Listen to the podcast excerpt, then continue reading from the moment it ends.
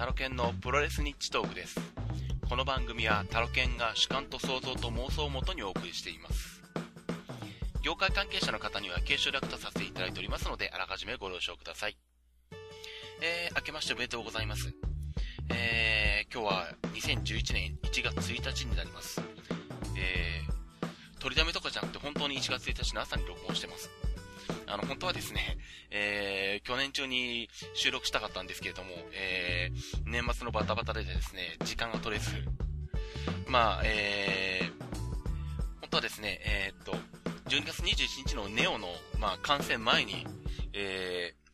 ー、正宗工業の、まあ、観戦機みたいなことをやりたかったんですけども、まあ、ちょっと時間が取れずに断念しまして、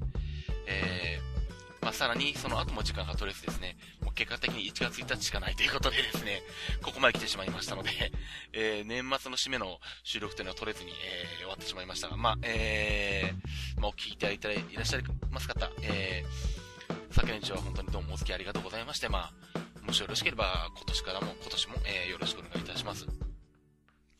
ということでですね、えー、っと、まずは前回、えー、予告していました通りですね、えー、12月10日、えー、新キャバファーストリングで行われました、正宗自主工業の、えー、まあ、完璧でいうことじゃないな、まあ、感想というかですね、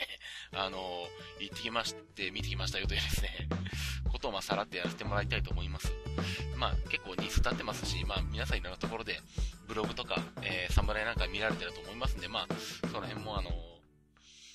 見ていただきつつですね、あの、聞いていただければと思うんですけども、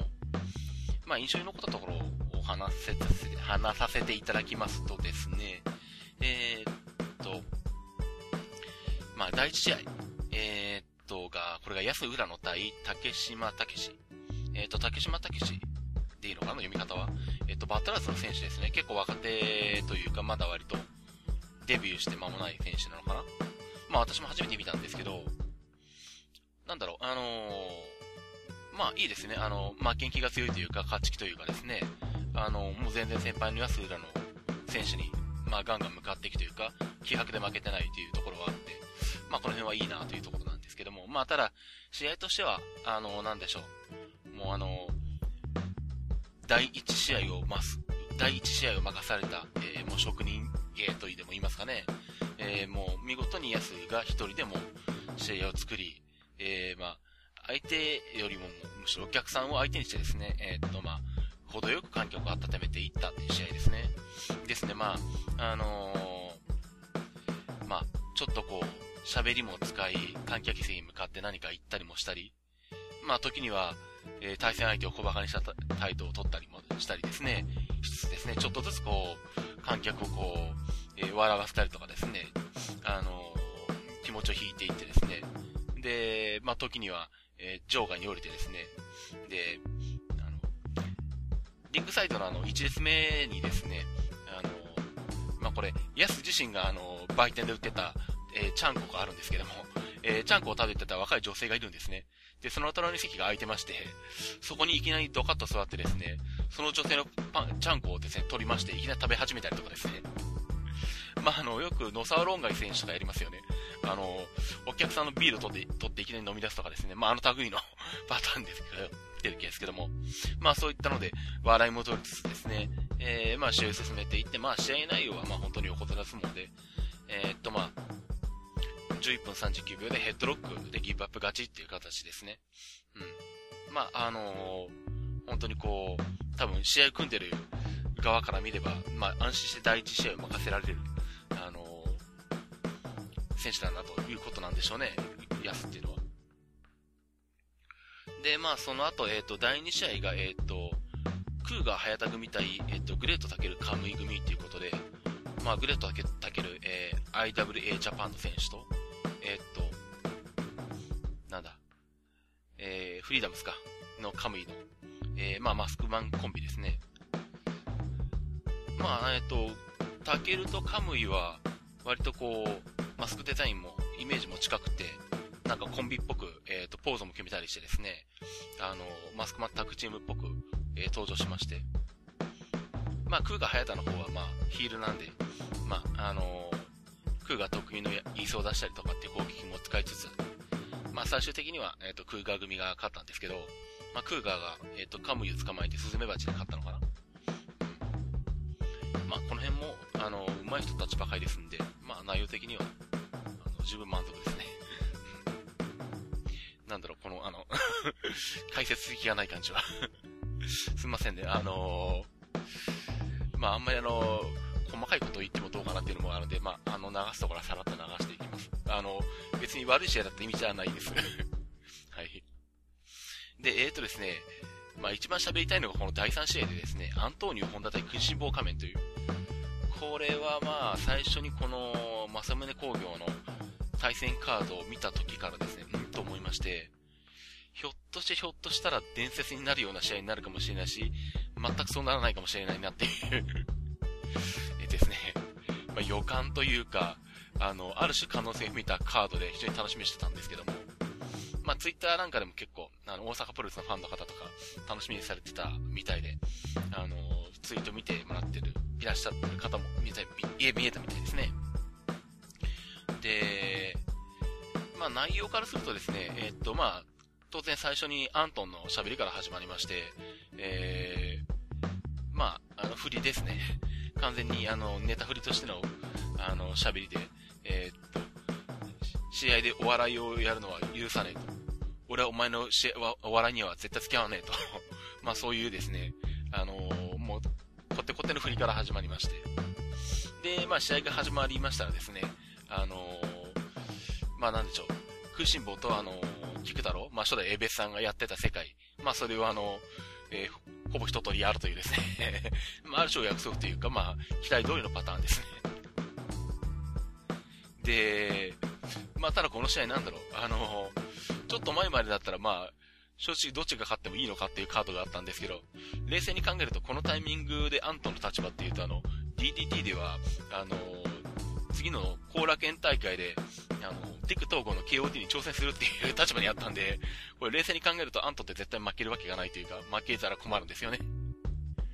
で、まあ、あのー、まあその辺予想通りというか、あのー、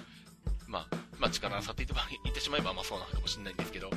あのー、まあ勢いの差もあって、まあ、アントンがダイビングフィストドロップでクイシボに勝ったんですけども、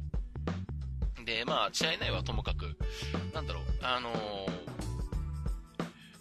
まあこれ2回3回ってやっていくとなんか新しいものが生まれそうな気がするんですけども、とりあえず今回初対決の1回目は、内容的には、あの、菊太郎のと食いしん坊の間の持ちネタをそのままなぞったという形だったんで、まあ、特に、あの、特筆すべきところはなかったかなっていうのはあって、まあ、ちょっとまあ、残念、まあ、残念っていうのも変かもしれないんですけど、まあ、ひょっとしたらなんか、絶対違ったものが見れるのかなっていうあのー、期待もあったんで、まあ、その辺はちょっと、あのー、残念だったかなっていうのはありますね。まあ、ただ1回目なんで、まあ、こんな感じじゃないないのかなっていうのもありますけれども、これまた2回、3回と組んでいくと、なんか新しいものが生まれるんじゃないかという気がしてですね、できたら何かしら、あのー、なんでしょう、大阪プロレスなりですね、あの、なんでしょう、びっくりプロレスなりですね、何かあのー、どこかでまた組まれないかなとちょっと密かに期待しているカードではあるんですが。えー、まあ、ここまでで、えー、と休憩が入って、で、次が第3試合、えー、っと、シングルマッチ。えー、これも面白いカードですね。田中将人対ブラックバッファロー。で、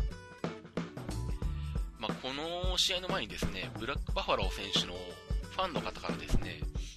コールの時に紙テープを投げてくださいって頼まれたんですね。まあ、自分が見てたのもリングサイドから2列目のところなので、まあ、結構あの、あの、リングサイド際の近いところにいると結構そういうことあるんですけど、で、赤と黒と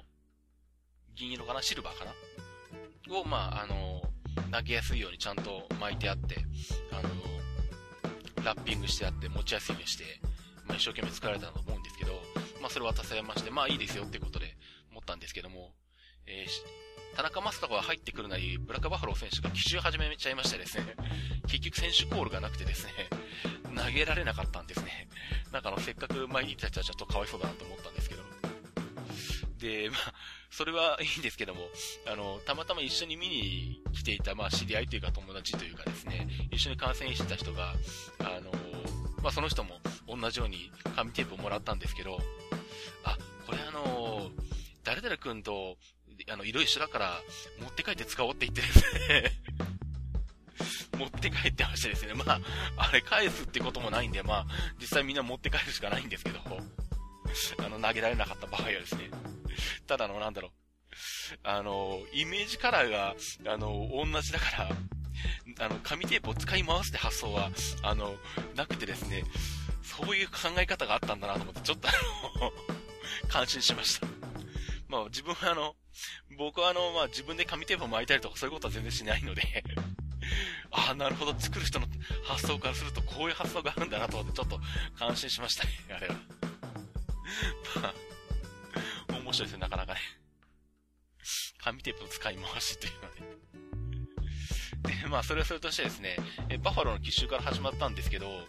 えー、っと、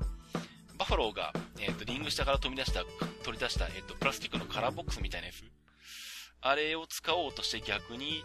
田中将斗に取られて、思いっきりこう、カラーボックスが割れるぐらいに殴られて、その後場外に行った後、まあ、どっかで、えっと、バファローは、選手が流血しまして、結構珍しいかなと思うんですけどね、ブラックバッファローの流血戦っていう。結構、あのー、大流血でしたね。まあでもなんだろう、あのー、二人ともこう、相手によってはこう、真正面から、相手がガンガン来れば自分も真正面から返すタイプだからだと思うんですけど、非常にこう、まあ、手が合うというか、いい試合になりまして、あの、バファロー選手ももちろん、あの、田中将斗から取ったらこれ大きいですから、あの、完全に勝ちを取りに来てましたし、まあ、あの例えばスーパーフライも一発は膝で剣山で返したりとかですね、スライディング D、スライディング D だったのかな？僕からはなんかラリアットみたいに見えたんですけど、あれも一発目、終盤ギリギリは返したりとかですね、かなり手こずらせてたので、あのなんだ、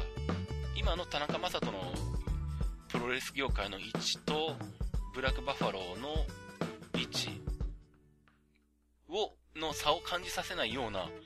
なかなかいい試合でしたね。うん。なかなかあの、また見たいなという、うん、後楽園ホールとか大会場でやってもいいんじゃないかというような、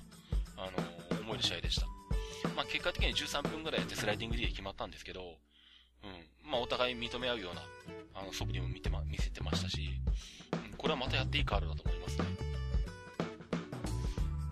まあ、なかなかブラックバファロー選手、まあ、ね、あの、鉄人をはじめとして お笑いの試合も結構多かったりするんで、なかなか、ああいう真正面から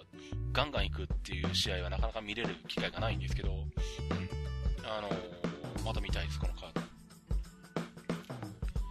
で、えー、っと、まあ、最後、まあ、この辺は一番、あのー、侍なんかでも流れてるんで、まあ、特にどうっていうこともないんですけども、で、僕からは何もないんですけど、まあ、政宗秀吉組対、えー、日高行くと、サムネのですね、まあお互いタッグチームとしてはもうあの、スペシャリストですので、えー、非常にこう、えー、一進一退の攻防というか、なんかつまんない表現だな あのー、まあ楽しめる試合でした。で、まあ最後どうなるのかなと思ったんですけど、まあ、最後は正宗が、正宗自身が沢から、えー、来切りで取りまして、まあ20分0秒。ちょうど20分ですね。やって、まあ、正宗選手が勝って大団円ということでしたね。まあ、なんだろう。うん。なかなかあのー、満足感のある興行で、えー、良かったと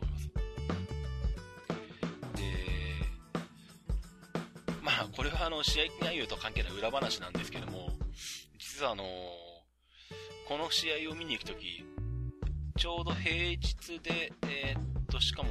翌日は仕事がある関係で帰ってこなきゃいけなかったんで、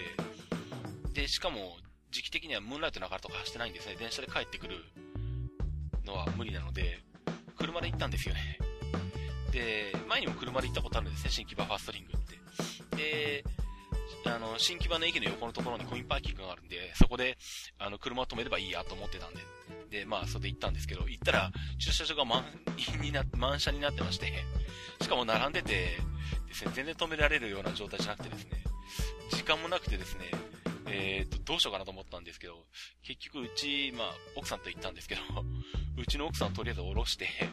え、っと、僕が車を運転して駐車場を探しまくって、探し回ってですね、でも、全然地理がよくわかんなくてですね、あのビッグサイトの方にまで行ってしまったりとかしながらですね、しょうがなくあの、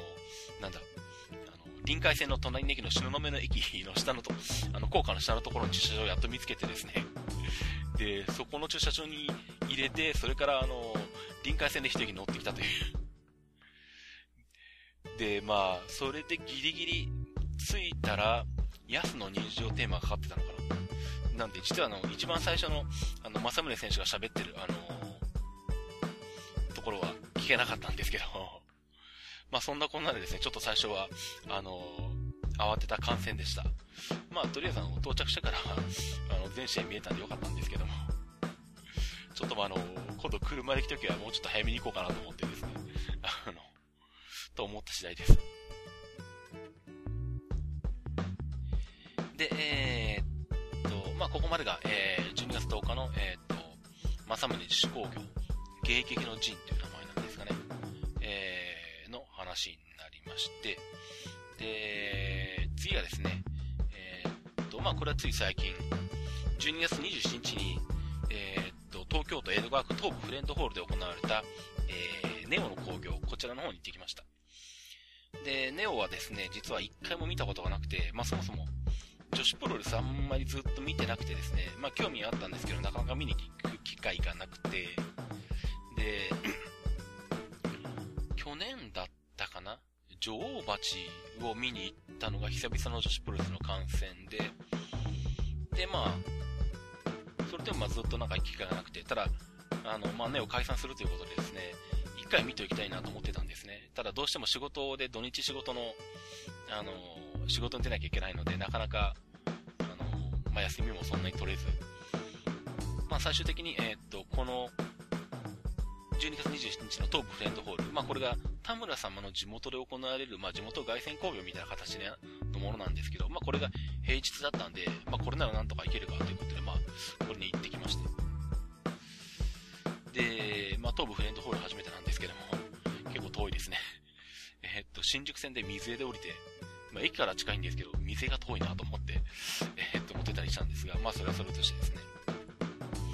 えー、っと、見てきた試合が5試合で、えっと、1試合目がですね、え、吸血ネズミ魔女デビラッツ対米山香織。で、これが、え、吸血ネズミ魔女、えー、デビラッツの、え、引退試合だそうです。で、まあ、デビラッツ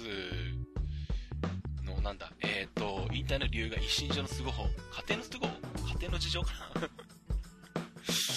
こういうキャラで家庭の事情とか一身上の都合っていうのもなんか、ちょっと面白いなと思ってたんですけど、うん、まあ、それで引退ということでしたね。はい。で、まあ、ヨネちゃんもまあ、まあ、JWP も、本当にずっと見てないんで、見てたのってなんだろう、旗揚げの頃から2、3年のかな。その頃は JWP 見てたことは、頃はあったんですけど、なんで、ヨネちゃんも多分初めて見るのかな？のような気がする。うん、まあ、ということでですね、えー、っと、これも楽しみだったんですけども。まあ、あのー、まあ、これに関しては、まあ、特にな、中身何言ってないんですけど、なんだっけ、あんまり覚えてないや。次の試合のインパクトが強すぎたんで、ちょっとすいません、あんまり覚えてないです。まあ、あの、最終的にはなんだ、あの、ヨネちゃん勝ってるんですけど。えっとですね、次の試合がですね、どういう試合かっていうと、えっ、と、これも引退試合なんですけど、ポリス・ウーメン対広田桜っていうカードで、で、もう、まあ、ポリス・ウーメンは見たことあるかな？大阪かどっかで。うん広田さくらは初めてなんですね。ガイアジャパンの時も見に行ったことないですし、まあユニオンに入ってきてからもユニオン自体まだ行ったことないので、初めてなんですが えー、なんだろう。公式の、えー、っと、試合結果の決まり手が、えー、14分3秒エビ固めになってて、まあ、広田さくら選手の勝ちなんですけど、えー、っと、決まり手がですね、布で滑ってすってんころりんって書いてあるんですね。そういう技なのかよ、これみたいな 話なんですけど。とにかく広田ワールドですね、これなんだろう、広田桜選手ってあの、一回ガイアジャパン引退してから、劇団に入って芝居とかやってたんですよね。だからそれであの、なんだろう、芝居かかったところが一層に発症か、芝居かかった部分に一層拍車がかかったようなところがありまして、一人で喋る喋る一人でいろんなことやるやるみたいな感じでですね、あの、ポリス梅がもう、試合途中何回も笑っててですね、それがおかしかったんですけど。の布で滑って吸ってんコロリンってのは何なのかというと、あの、青いブルーシートを持ってきまして、あの、まあ、広田さくら選手がやったネタっていうのが、その、リングに、あの、自分が倒れて、その上に、あの、ブルーシートをかぶせて、これでリングの色と同じだから、あの、隠れて見えないだろうっていう そういうネタですね。もう見てポリスメも、ポリスメも笑ってましたけどとかなんだろう、あの、コーナーポストの方にこう、隠れてあの、見えないだろうとかそういうですね。まあ、そんな小ネタがいっぱい あってですね、あのもう、広田ワールド満開でしたね。まあ、で、結局はなんだ、あのまあ、ただそんなことやりながら、広田さくら選手って結構上手くてですね、結構ルチャ的な動きもできたりとかですね、あの、意外なところで裏から出したりとかですね、結構そういうテクニック持ってるところもあるんですけど、最後もそういううまさが出たところだと思うんですけど、要は、ポリスーメンが、あの、たまたまその、広田さくら選手が持ち込んできた布の上に立ってるっていう状態で、下の布を思いっきりグイって引っ張ったんですよね。それで、ボト、ボテってこけて、そのままエビ固めにフォールして終わりっていう それがこの布で滑って吸ってんコロリンなんだ、というわけですね。この辺はなんだろう、DVD 化とかされるのかな？どうなんでしょうね。まあ、わかんないですけど。っとあの、映像で見れる時があったらまた見てみたい気はするんですけど、まあ、そんな試合でした。まあ、相変わらずですね、広瀬選手はね。あ、そうだ。そうそう、それと思い出した。ポリスウーメンの入場テーマっていうのをちゃんと初めて聞いたんですけど、えー、っと、なんだ、あの言葉が入喋るんですね、結構ね、なんだ。え、っと、いかにもこう、警察で、なんか、事件があって、みたいな感じの、こう、無線放送みたいなのが流れて。で、しかもその中で、えー、大阪プロレスなんとなかんたらとかって流れるんですけど、あの、よくよくコールを聞くと、大阪女子プロレスってなってまして、ん？と思ったんですけど、僕も知らなかったんですけど、ポリスウーメンって最近大阪女子プロレスに移籍したんですね。まあ、あの、そのこと自体ちょっとあの、ニュース的にマイナーだとは思うんですけど、それでいて、入場テーマに大阪プロレス入ってるのもどうよとは思ったんですけど、まあそんなことどうでもいいんでしょうけどね、細かいことは。えー、まあそれが第2試合で、えー、次は第3試合、えっ、ー、と、この辺になってくると、まあ、あのー、なかなか、えー、メンバーも、えー、トップクラス選手が入ってきまして、えー、30分一方勝負の6人タッグで、下田美マチェリー、飯田美香組対松本博代、大畑美咲、花月という6人タッグですね。で、なんだろう。まあ、この試合のポイントは、大畑が、えー、っと、相手コーナーに向かって、あのこのババアとかって言ってですね、それを聞いて下田とチェリーが怒って向かっていくみたいなところから始まってるんですけど。で、まあ最初の古谷さんのところから始まってるんですけども、目立ったのは飯田美香選手で、まあ私飯田美香選手知らなかったんですけど、デビューしたのが11月21日だったかな。もうほんの1ヶ月前で、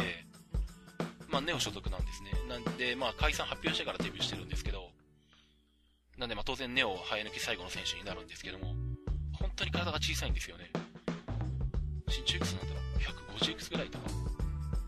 で、しかもめちゃくちゃ細いんですね。一般女性として見ても細い。多分ガリガリって言われちゃう方です。なんで本当にもう、胸板の骨が浮いてくるような感じで細くて、まあ、女子プロレスラーの中でも、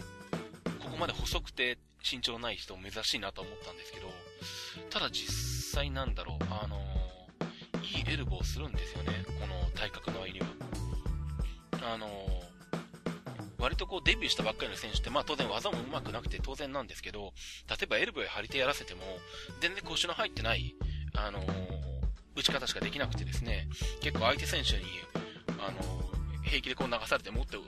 力入れて打ってこいとか挑発されたりするケースも結構あるんですけど、飯田選手のエルボーはですね、なかなか体重が乗っててですね、この体格の割にはですね、しっかり来るんですよ。で、結構あの、打ってる時にこう、ドスッドスって、まあ相手の胸板にエルボーを打ってる時の音が聞こえてきて、あ、これは体格の割にはすごいなというか、すごいな、あの、腰の入ったしっかりしたエルボを打てるなと思って、なかなか感心しましたね。まあ技的にはまだもう全然少なくて、もうできることも、ボディスラムと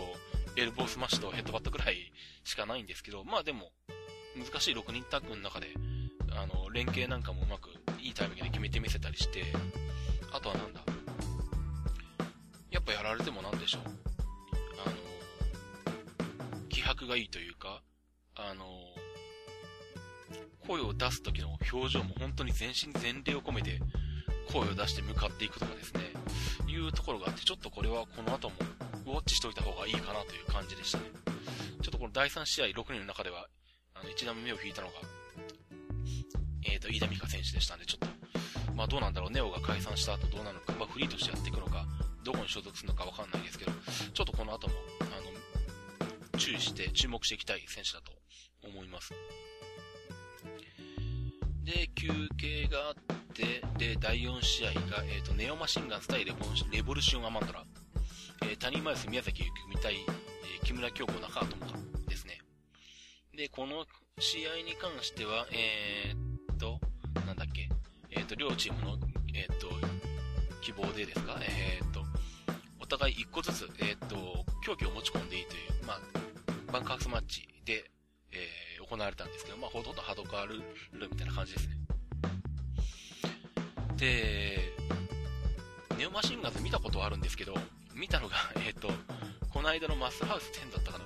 その前だったかな？忘れあ、もっと、もうちょっと前かな？忘れちゃったんですけど、あの、試合のあの、カードには出てて、え出てきた、会場にも出てきたんですけど、あなんだ、相手があの、マサラとマサダか、あの、東京グレン隊のマサラと、あの、外国人のマサダが が組んでて、で、なんかそこで、試合が始まる前に映像が始まって、映像が終わったらそれで終わりになって、一切試合をしてなかったという状態でですね。なので見たことはあるけど試合が見たことがないという、あの、まあ、僕から見ればなんですけどね。まあ、そんな感じで初観戦になったわけなんですが。で、これもタニーマウス選手が流血してですね、まあ、結構、えー、ハードカーサッポでというか、うん、まあ、そういうスタイルだと、どうしてもレボシュレボルシオンアマンドラの方が一番上手なところがあったんですけども、まあ、結構机も持ち出したりとかいろやってまして、ね、まあ、でも宮崎も、あの、机を使った、えっ、ー、と、ハードカーのボディプレスとかやったりしてたし、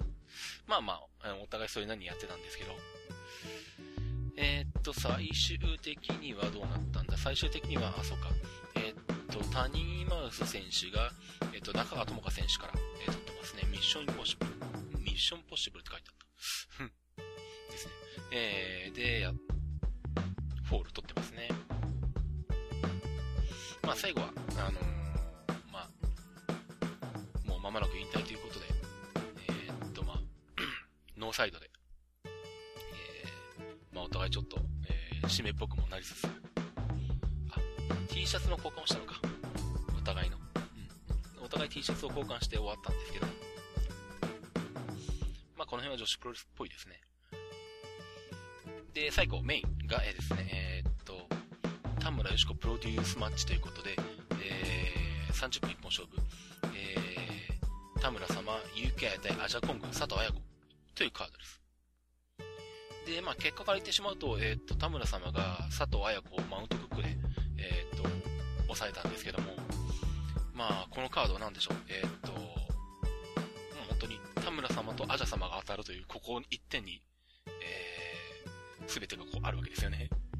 で、まあ私も実は女子プロレスの動きってまあ、大まかにしか追ってなくって、特になんだ、前場の末期から新団体ができて、これまでの流れっていうのはそんなに早くしてなかったんで、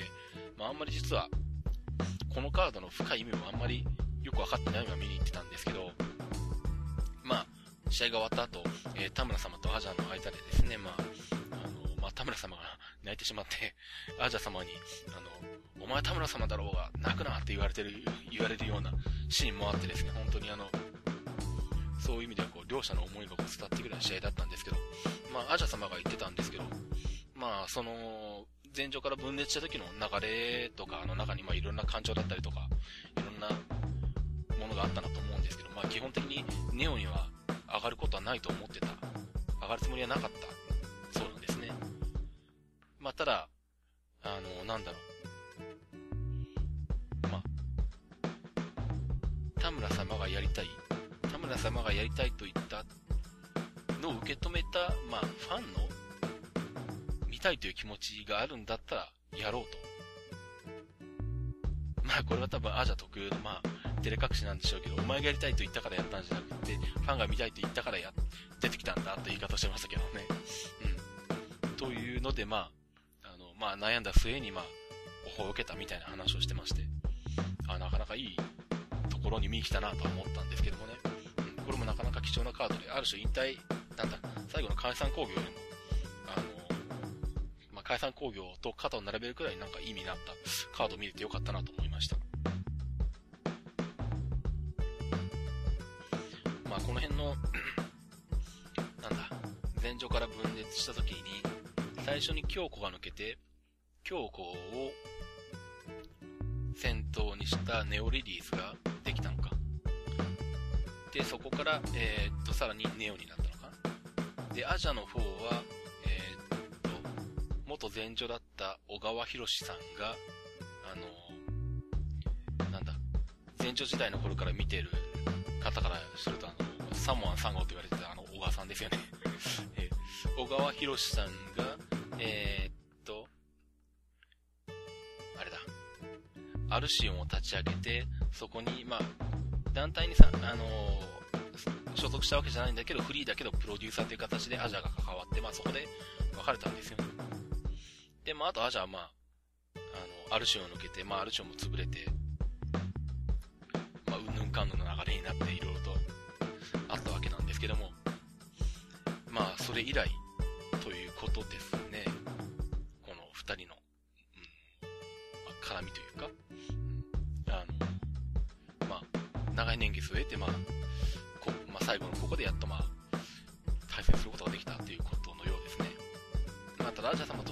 らこういう場面じゃなくてもうちょっと早い時期でやりたかったっていうことも言ってたんで、まあ、ね、確かにこういう場じゃなくって、まあ、普通の公共の中で、あの、タイトルマッチとかで、シングルとかで、やれたとしたら、まあ、それはそれで見たかったなっていう気がするんですけど、まあ、それは、まあ、今から言ってもしょうがないことですね。まあ、アジャさんも、そうやって言ってましたけど。ということで、えー、っと、まあ、これが、えー、っと、田村様、地元凱旋工業。ちなみに監修214人になってますね。まあちょっと、見た感じ、6割、7割ぐらいの入りだったかな。もうちょっと入るかなと思ってたところはあったんで、まあちょっと思ったより少ないなと思ったんですけど、まあ直前に板橋大会やってますから、まあしょうがないといえばしょうがないんでしょうけどね。えー、っと、まあ今回、えー、プロレス日道具にしては珍しく、えー、試合の、えー、っと、まあ、観戦記といいますか、まあ、観戦の感想といいますか、まあそんなことを喋ってみました。で、この後なんですが、観戦予定として、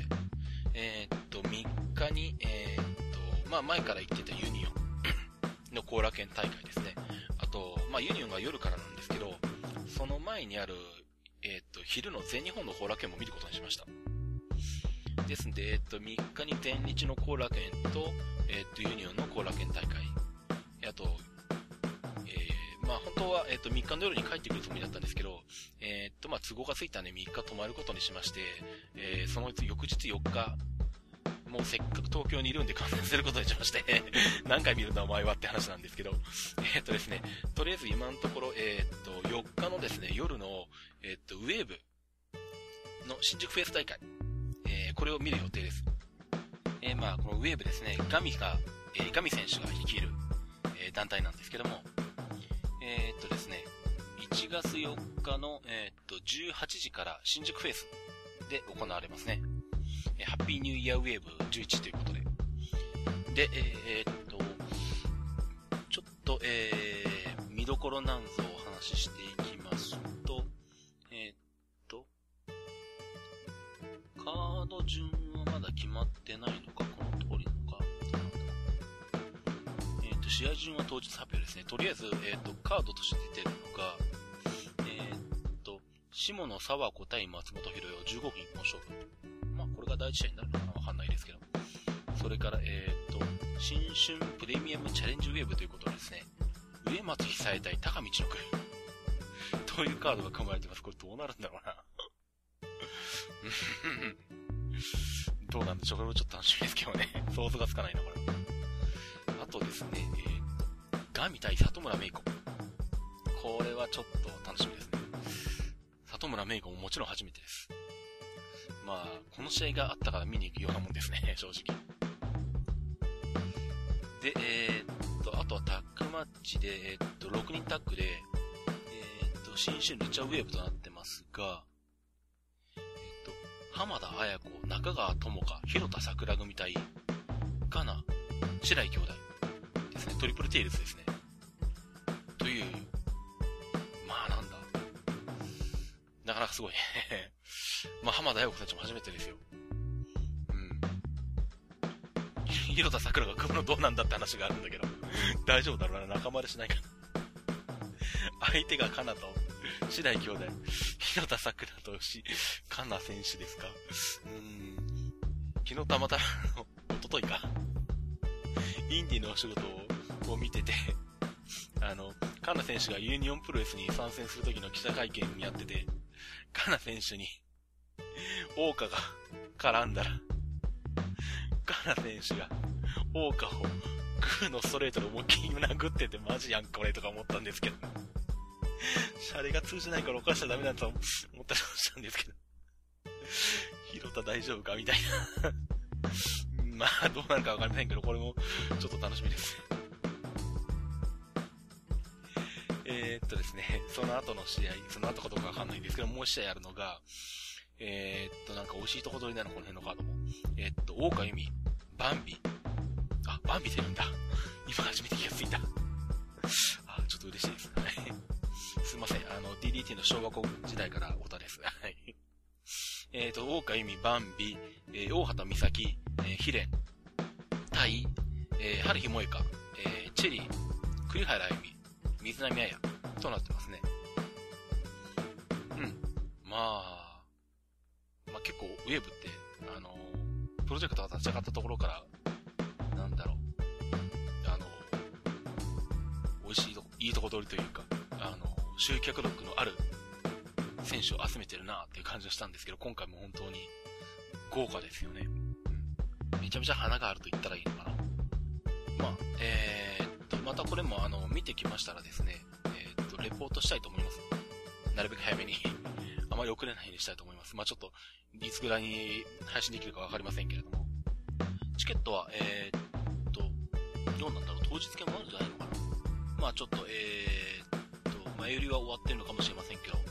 まあ多分、完売とかっていう風には出てないんで、チケットはあるんじゃないのかなと思いますんで、まあ、えー、よろしければですね、えー、っと、観戦されてはいかがかと思います。それぐらいかな。え、あとは、えっ、ー、と、4日の昼が空いてるんですけど、今のところアイスリボンに行くか、どうしようかなと思ってるところで、まあちょっと、まだ未定です。行くかもしれないし、行かないかもしれないです。まあ行ったら、あの、レポートします。ということで、えっ、ー、と、今回、えっ、と、プロレス日トーク第8回ですね。えー、まあ今年も、あの、ぼちぼちマイペースでやっていきたいと思いますんで、あの、またよろしかったらお付き合い、お付き合いいただけると嬉しいです。では、えっ、と、今年もよろしくお願いします。といったところで、えー、締めたいと思います。では、バイバイ。